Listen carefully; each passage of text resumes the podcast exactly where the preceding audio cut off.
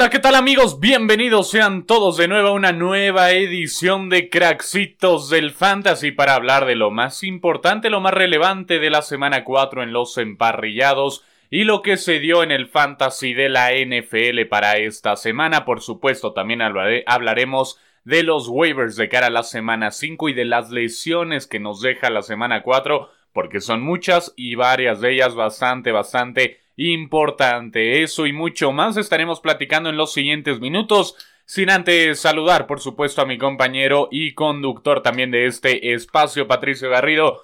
¿Qué tal? ¿Cómo estás? ¿Qué, te, ¿Qué nos deja esta semanita? Vamos a ir platicando paso a paso las cosas, pero cuéntame, ¿qué tal tu día? Hola mis craxitos, una semana más, la semana 4 acaba de terminar, muchas emociones hemos visto, sorpresas. Y la verdad es que estamos acá muy, muy felices de estar una vez más con ustedes. Y pues a darle, a darle esta semana. A darle, a darle a esta semanita de, de NFL. Vámonos primero con las lesiones importantes, ¿no? Creo que eh, es un punto que hay que tocar en estos momentos porque en tema fantasy, pues bueno, claro que es eh, preocupante, ¿no? La situación con algunos jugadores en esta semana. Yo quiero comenzar con uno, si te parece, Pato. Voy a ah, comenzar con lo de David Montgomery, el corredor de este equipo de los Chicago Bears, que ya fue confirmado que estará fuera de 4 a 5 a cinco semanas, ¿no? Entonces también por ahí queda una opción bastante interesante en los waivers que comentaremos en un, eh, en un momento más. Es un esguince en la rodilla, entonces 4 o 5 semanas, un mes, mes y medio aproximadamente va a ser lo que David Montgomery estará fuera de actividad, ¿cómo ves? Pues de esta lesión surge nuestro principal waiver, que hablaremos de, este en un, en un ratito, pero es una lesión que definitivamente va a afectar a los Bears, porque David Montgomery es un buen jugador que ha estado haciendo muchos puntos, pero por fortuna tienen a un buen reemplazo.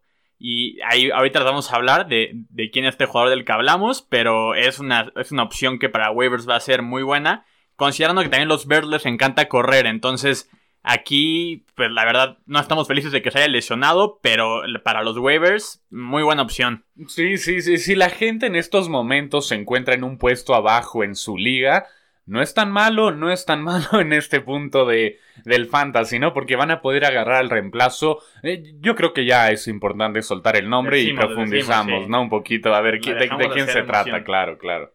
Es de Damien Williams, que este es el backup, podemos, podemos recordarlo de su época con Kansas. Es un corredor bastante, bastante bueno, que ha, tenido buenos momentos a lo, largo de su carrera y es, va a ser la opción principal de waivers para esta semana. Por supuesto, aparte también mantenerlo en, en, el anonimato, pues no, Damien Williams, claro que lo conocemos y todos los que nos gusta el fantasy vamos a estar peleando por él en, este, en esta noche, ¿no? Y sin lugar a dudas, si cae en tu equipo, es una excelente opción para tenerlo de titular, ¿eh? No dejarlo en la banca. No sé qué opines, Pato, pero tenerlo de titular desde el siguiente fin de semana. Exactamente, es, es una gran opción, sobre todo por lo que ya dijimos que los Bears corren mucho el balón. Y, la, y Montgomery, probablemente, como dijiste, 4 a 5 semanas, pero el tipo de lesión podríamos ver, a ver si, a ver qué tal regresa. Entonces, yo creo que nos, va a funcionar muy bien para este tiempo que esté fuera David Montgomery y a lo mejor hasta para después. Entonces, gran opción. Gran, gran opción, ya lo, lo, lo, escuchábamos, lo decíamos aquí nosotros. Vámonos con más lesiones de esta semana y por supuesto temas eh, eh, que, que, son preocupantes, ¿no? En muchos de los equipos en la NFL. ¿Qué nos tienes, Pato? La lesión que ya más o menos la comentamos el jueves pasado, nada más decirla rápidamente, recordarla. Eh, la de DJ Shark de los Jaguares es un jugador que ya se anunció que se va a perder toda la temporada, aunque los Jaguares es un equipo que para, para Fantasy, pues mm, no sé qué tan buena opción luego sea tener jugadores de los Jaguares, pero se va a perder toda la temporada, eso es el que quería decir. Bueno, si hay confianza con Trevor Lawrence de cara al futuro, eh, pongamos una, una situación, ¿no? Si Trevor Lawrence a partir de la mitad de la temporada comienza a ser un coreback mucho más seguro, pues bueno, eh, sus opciones de receptores seguramente a nivel fantasy subirán, ¿no? Subirán de nivel. Entonces también creo que hay que poner a una, eh, hay que poner atención. Si bien no ahorita, no es algo que recomendamos ahorita, pero si te llega a faltar alguna opción, creo que receptores de los Jaguars para tenerlos en banca y confiando, por supuesto, en que, en que Trevor Lawrence pueda eh, tener un mejor funcionamiento en las próximas semanas a partir de la mitad de la temporada, pues bueno, creo que podría ser una buena opción. También el caso de, Joe Mixon, ¿no? El corredor de los Cincinnati Bengals que desde la temporada pasada ya presentaba el tema de lesiones, ¿no? Que es, es un jugador que siempre va día a día, ¿no? Como lo dice, eh, lo dicen ahí en el equipo de Cincinnati. Es un, un jugador que nunca, nunca puede estar en su mejor forma física, ¿no? Siempre tiene que estar con esta pequeña duda. ¿Qué podemos esperar en estas semanas de él, Pato?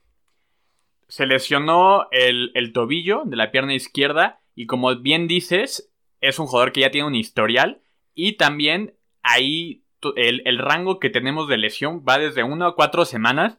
Todavía no sabemos bien, la información está ahí medio confusa. Entonces ahí vale la pena estarle checando al, al backup que es Samaje Perrin, que hablaremos ahorita igual y un poco de él. Pero sí, John Mixon es alguien que desafortunadamente no ha logrado encadenar rachas seguidas de partidos. Y digo desafortunadamente porque el talento ahí está, pero las lesiones le siguen evitando el dar esa explosión que muchos esperaban, sobre todo para este año en Fantasy. Sí, por supuesto que en muchas de las ligas, hay que decirlo, ligas sobre todo en muchos eh, eh, participantes, llegó a ser hasta primera ronda, eh, no, global, pero salió en las primeras rondas, ¿no? Entonces Es, es, es, lamentable lo que estamos viendo. También Rob Gronkowski, que había tenido un inicio de temporada fenomenal, lo decíamos, tenía tres juegos al hilo eh, anotando dos, eh, consiguiendo dos anotaciones en la combinación con Tom Brady en el juego contra los Patriotas de Nueva Inglaterra del pasado fin de semana que se lo llevan los Bucaneros de Tampa Bay.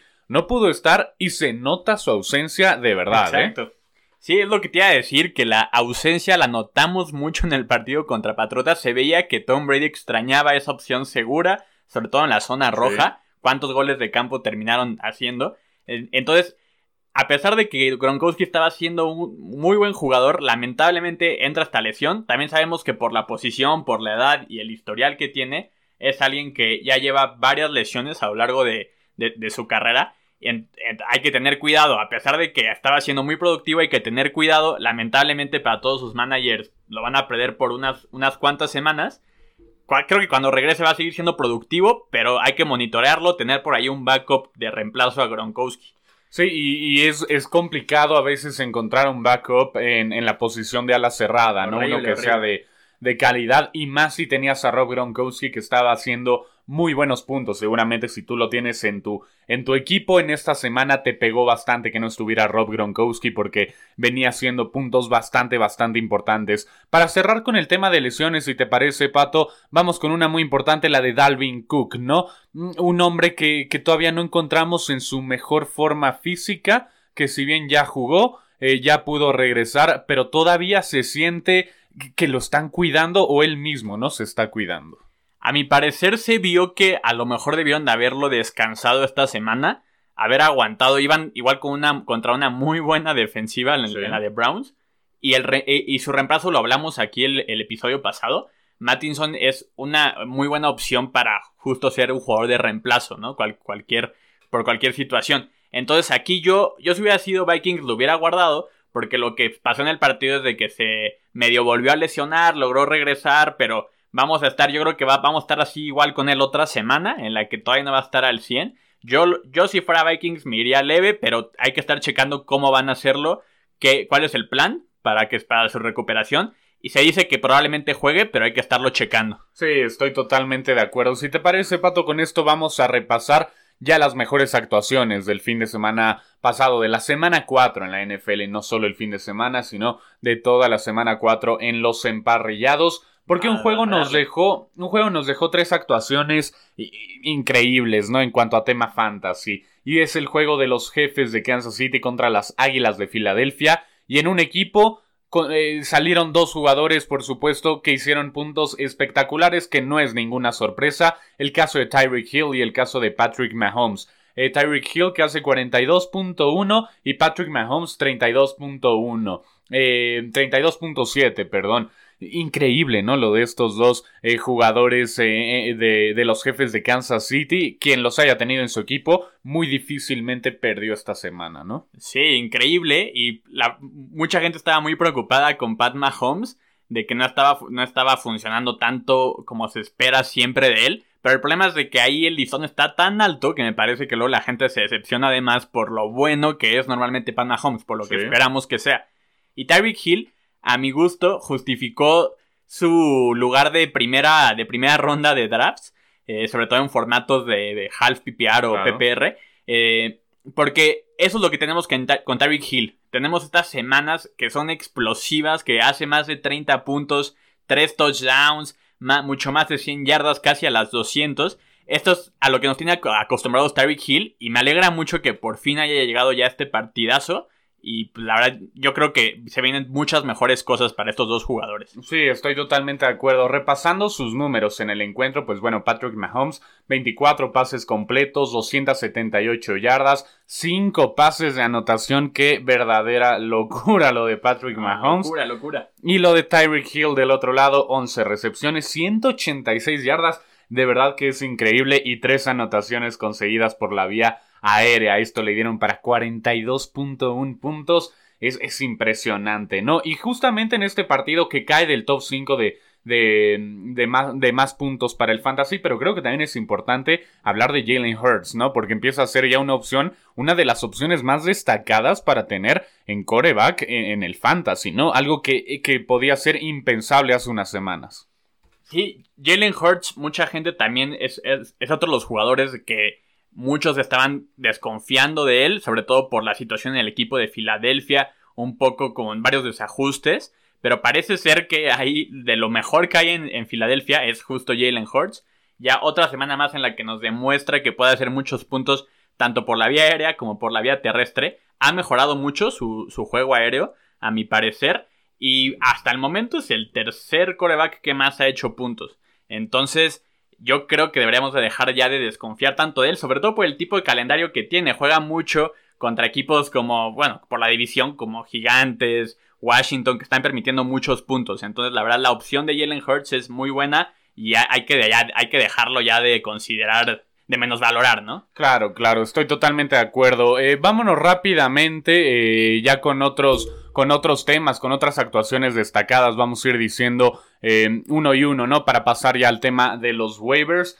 lo de Sam Darnold, ¿no? Recordemos que al inicio, en el primer programa, nosotros decíamos Aquí vamos a estar hablando de actuaciones destacadas en el fantasy, no importa si un equipo perdió o no, y justamente en este caso es con Sam Darnold que su equipo pierde, él pierde, por supuesto, las Panteras de Carolina pierden 36-28 contra los Vaqueros de Dallas, pero la actuación de Darnold es espectacular a nivel fantasy, ¿no? Porque a pesar de tener dos intercepciones en el juego, lanza para 301 yardas, dos pases de anotación, además de dos anotaciones terrestres, lo cual le dan 33.5 puntos y, justamente Sam Darnold es un coreback que todavía puede estar en la lista, eh, que puede estar libre, ¿no? En muchos fantasies y se empieza a volver una opción interesante porque está en el top 5 de más puntos hasta el momento para coreback. Una posición muy interesante, como dices, e impresionante lo que ha estado haciendo. Sobre todo si estás en una liga justo en la que no agarran tantos corebacks, porque siempre está la clásica liga en la que aman agarrar a muchos corebacks, aunque ya tengan dos en la banca, pero si estás en estas ligas que nada más agarran a su coreback titular y no están ahí buscando tantos reemplazos, probablemente puede que esté libre. Igual y no, porque ya se lleva mencionando ya durante todas estas semanas de que lo agarres. Pero a pesar de sus dos intercepciones en las cuales sí se vio mal, pero también se vio muy bien el defensivo de Dallas, que está jugando muy bien, Trevon Diggs. En general ha estado, ha estado muy bien por la vía aérea y por la vía terrestre igual. Anotó dos touchdowns terrestres, lanzó igual bastantes yardas. Entonces es una opción que creo que tenemos que ya quitarnos el chip del Sam Darnold de los Jets y empezar a, considerarlo como un casi casi un nuevo jugador, un jugador distinto que vale mucho la pena agarrarlo. Sí, estoy totalmente de acuerdo. Si te parece, Pato, vamos, eh, dejamos ya el tema de Sam Darnold y vámonos con el número 4 y número 5 en cuanto a más puntos en esta semana 4 en la NFL y en el Fantasy, por supuesto. ¿A quién tenemos en el cuarto lugar? Porque también es, es sorpresivo, ¿eh? El cuarto lugar es del que todos quieren hablar, del que todos quieren saber qué está pasando y seguramente ya no va a estar en los waivers porque ya fue, fue waiver de la semana 2, me parece, y es Corderell Patterson. Aquí en, en este programa dijimos quién es, quién es ese, y es impresionante lo que está sucediendo con este jugador. Muy poco ortodoxo, normalmente vemos que los corredores empiezan a declinar su producción conforme tienen, van ganando edad. Corderell Patterson ya a sus 30 años vemos cómo está teniendo la mejor temporada de su vida, un jugador que antes era de equipos especiales y de repente cuando se necesitaba lo usaban de corredor, pero casi no, y ahorita lo vemos de corredor, de receptor, haciendo muchísimos puntos. En lo personal, a ver tú qué opinas, yo creo que sí va a seguir siendo bueno en fantasy, no creo que sostenga este tipo de producción semana a semana tan, tan bestial como ha estado siendo, pero sí creo que va a seguir siendo bueno porque parece ser que es de lo bueno que hay en Atlanta, de lo único bueno por ahí. Sí, sí, sí, estoy totalmente de acuerdo. Mantener ese nivel es difícil, pero por lo pronto yo 32.1, que son la verdad bastante, bastante buenos. lo tengo en uno de mis fantasies y lo, lo, agradecí bastante. Y justamente lo agarré en waivers, ¿no? Creo que si alguien nos dice, no, yo lo agarré de inicio, eh, eh, eh, sería un mentiroso, ¿no? Ese es uno de los que salió de waivers y la verdad hay que agradecerlo. Aquí lo dijimos también en el programa. Y es, es, es, una opción muy, muy interesante. Si llega a estar en alguna liga, agárrenlo, pero seguramente ya no será de esa manera. Divo Samuel, el último con el que vamos hablar de este tema de los San Francisco 49ers, que hace 31.7, ¿no? Se lleva para la semana en el Fantasy. Una opción que la temporada pasada eh, algunos fueron desechando de su equipo y en esta campaña ya muchos se quieren pelear, ¿no? Sí, es otro jugador un poco el estilo, lo que ha pasado, lo que decíamos con Joe Mixon, con muchas lesiones, muchísimo potencial, pero por las lesiones no se le había visto y siempre está en las listas cada año de, de que va a ser, de, que va a tener un año en el que va, va a explotar y nada más no llega. Parece ser que este año está, bueno, lo estamos viendo, está conservando, la salud no se ha lesionado y, está explotando. Y sobre todo porque ahorita vamos a hablar un poco de eso, obviamente, pero con si se produce el cambio de coreback ya de, de Garópolo a Trey Lance, normalmente un coreback novato va mucho con los receptores más seguros y Divo Samuel está siendo ese receptor seguro en San Francisco.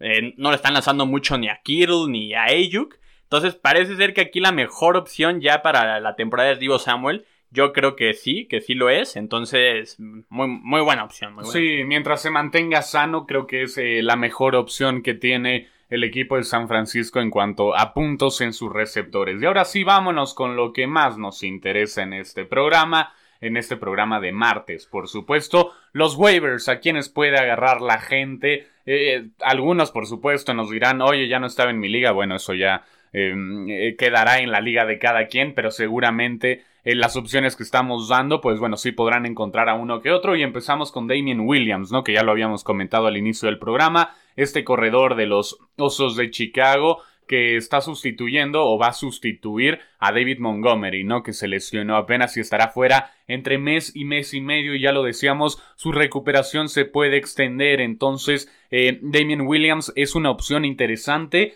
no solo para cinco semanas, sino puede ser hasta entre cinco y ocho semanas, prácticamente lo que resta de la temporada Damien Williams podría ser eh, importante, ¿no? Dependiendo, por supuesto, la recuperación de Montgomery. Sí, eh, exactamente como dice Steve, Damian Williams es la opción número uno eh, para, para esta semana. Casi de lo, de, lo mejor que hay, porque cada vez vemos cómo los waivers se van disminuyendo, hay menos jugadores disponibles. Y probablemente esté libre. Sería muy raro que no, porque por lo menos en las ligas de la NFL está en el 1.4% de, de equipos de todas las ligas de la NFL. O sea, entonces probablemente esté libre. Como dices, hay que estar monitoreando lo de David Montgomery porque si no regresa bien, aquí Damien Williams va a ser el principal. Entonces tendríamos a un corredor de una ofensiva que corre muchísimo, eh, casi casi a precio de waivers. Entonces, ¿qué mejor opción? Sí, sí, totalmente de acuerdo. Esa es la primera opción que les damos, ¿no? Y yo me quiero ir con un coreback para la segunda opción y creo que estarás totalmente de acuerdo. El caso de Trey Lance de los 49ers de San Francisco ya lo podemos considerar una buena opción. No me acuerdo si en el segundo o tercer programa lo decíamos, ¿no? Hay que poner mucho ojo, Jimmy Garoppolo no nos convence, Jimmy Garoppolo también es un coreback que se lesiona mucho y Trey Lance seguramente en algún punto de la temporada va a tener que salir al quite, ¿no? Por decirlo de cierta forma, y ese punto ya está aquí, ya llegó y Trey Lance ya se volvió una opción bastante interesante si les falta coreback. Ya llegó por fin ese punto, no es ningún secreto que es mi opción favorita en general para la temporada de de estos jugadores que surgen de la nada. Siempre, como hemos dicho, siempre surgen eh, de todas las posiciones, pero sobre todo coreback es la más normal que surja alguien de la nada cada temporada. La temporada pasada lo vimos con Justin Herbert.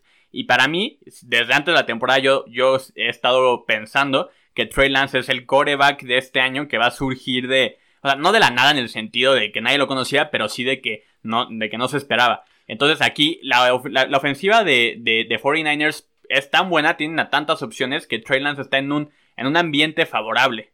Sí, estoy totalmente de acuerdo. Y bueno, los números de Trey Lance en el juego anterior, en la derrota de San Francisco contra Seattle, ya fueron buenos. 157 yardas, eh, por pase, por supuesto, dos pases de anotación y por tierra también tuvo actividad y destacada, siete carreos, 41 yardas y es de esta escuela, ¿no? De corebacks, esta línea de corebacks que se saben mover muy bien cuando les llega la presión o a veces sin que les llegue la presión, saben salir corriendo y lo hacen de buena forma, ¿no? No solo es correr por correr, lo hacen para ganar yardas y para tener una nueva alternativa, una alternativa más de destrozar al rival. No se pudo ganar ese juego contra Seattle, pero por supuesto que Trey Lance es una excelente opción.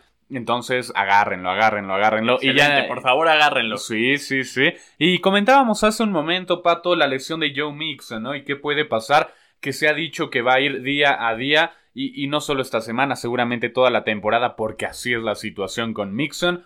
¿A quién pueden agarrar? ¿A quién puede agarrar la gente? Ya lo habías comentado, pero vamos a profundizar un poquito más en eso.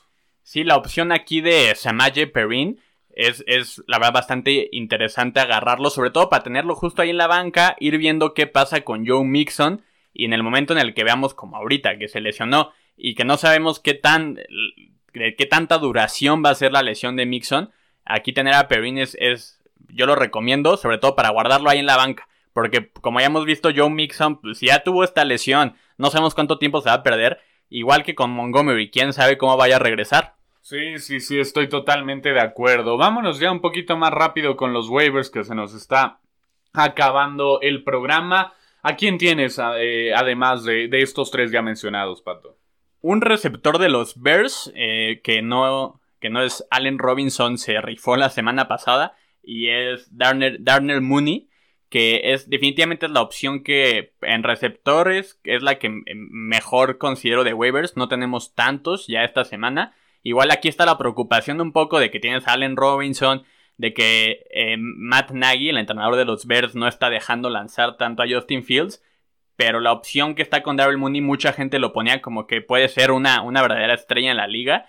Entonces lo recomiendo tener ahí en la banca. Por ejemplo, o si tienes a Allen Robinson, como yo, guarda a Darrell Mooney por saber quién es el, que, el efectivo en ese equipo. Sí, sí, totalmente de acuerdo. Vámonos ya rápido. Yo me voy a ir con Michael Carter del corredor de los Jets. Eh, si bien todavía no, no, ha dado tantos puntos en el fantasy, y lo digo con seguridad porque yo lo tengo justamente en un fantasy, y a ese sí lo agarré al inicio de la temporada, eh, de las recomendaciones importantes que daban de novatos. Y, y semana a semana se está viendo que, es, un, es un jugador que va a tener mucho peso en el equipo de los Jets. Y creo que es importante si está libre en tu liga y te queda un espacio vacío en la banca. Creo que sería importante tenerlo porque es otro de esos jugadores que yo pienso que a partir de la mitad de la temporada pueden empezar a, despegar en su nivel, ¿no? Y a tener muchos puntos. No sé qué opines. Sí, siempre es un poco polémico eh, recomendar jugadores de los Jets eh, por el historial. Lo que sí es de que este año, para ser justos, a pesar de que empezaron mal, los Jets pueden empezar a, lo vimos la semana pasada, pueden empezar a mejorar. El, juego de Zach Wilson lo, vimos muy bien eh, y, eso ayuda al resto de los jugadores, tanto a receptores como corredores. Entonces aquí definitivamente hay que considerarlo y hay que, hay que ver que no, esté, que no esté libre y si está libre agárralo. Sí, sí, sí. Y alguien más que vaya. una recomendación más de cada quien. Yo voy a recomendar rápidamente a Hunter Renfro de los Raiders, el receptor. Me gusta. Que lo vimos en el juego ante, ante Chargers fue el receptor más buscado, ¿no? Por parte de Derek Carr. Y, aparte son manos muy seguras las de Hunter Renfro y creo que puede ser una opción muy, pero muy interesante porque ese sí seguramente estará libre en muchas, muchas ligas. No para titular, pero sí para banca. Cuando toque las, empiecen a llegar las semanas de descanso, creo que podría ser una buena opción. Es una, es una gran opción. Justamente el, el, partido contra Chargers no fue el mejor partido de Raiders y aún así hizo buena producción de puntos. Ya lleva tres semanas seguidas haciendo por lo menos 10 puntos, lo cual está para mí perfecto para tenerlo en la banca o ponerlo en la posición de flex si tienes necesidad o como dices en una bye week. Aquí en, los Raiders parece ser que las opciones que más valen la pena obviamente es, es Whaler el ala cerrada y entre los receptores, entre todos los que tienen, Renfro es mi favorito. Sí, totalmente de acuerdo. Una recomendación más rápidamente, Pato. La última mía, y este es una ala cerrada para no dejar esta posición que luego abandonamos un poco por la dificultad de encontrar jugadores, es alguien de mi equipo, eh, Dalton Schultz de Dallas. Eh, estamos viendo que se está convirtiendo en la opción principal. Había preocupación porque también hay otro ala cerrada bastante, bueno, también es bueno, que se llama Blake Jarwin pero eh, parece ser que igual Schultz está siendo la, la opción principal. Ya lleva tres touchdowns, casi todos sus partidos, salvo el que fue contra Chargers, ha tenido por lo menos seis, recepciones. Entonces, a lo mejor puede ser este el ala cerrada que surge de waivers de este año, como el año pasado fue Waller en algunas ligas o, o, o jugadores así. Schultz puede ser el ala cerrada que surja. Sí, estoy totalmente de acuerdo. Y bueno, de esta manera ha llegado el momento de despedirnos. Un programa más de Cracksitos del Fantasy. Sin antes, por supuesto, recordar eh, nuestras redes sociales. A mí me pueden encontrar en Twitter como arroba egarrido96. Me pueden encontrar también en Instagram como egarrido12. Ahí nos pueden escribir, nos pueden recomendar y nos pueden preguntar. Por supuesto, estamos a disposición de cada uno de ustedes. ¿Dónde más nos pueden contactar, Pato? No olviden buscarnos en el Twitter, arroba craxitosff, eh, mayúsculas, las Fs, eh, y ahí nos pueden buscar, escribir, recomendar, preguntar, eh, ahí cualquier cosa ahí estamos. Y también prometemos ya en nuestro Twitter, eh, en, nuestro Twitter, FF, comenzar a publicar más constantemente y empezar a recomendar también a través de esa vía, porque sabemos que muchos se interesan, ¿no? Por ahí. Entonces estaremos ya em, eh, movilizando más nuestras redes sociales en estos próximos días. Ha llegado el momento de despedirnos. Muchas gracias, Pato. Muchas gracias, Tivo. Gracias a todos los craxitos, todas las craxitas por escucharnos una vez más y nos escuchamos el próximo viernes, ¿no? Claro que sí, muchas gracias a todos los craxitos y craxitas del Fantasy. El próximo viernes tenemos otra cita con un programa más del Fantasy de la NFL. Muchas gracias por habernos escuchado.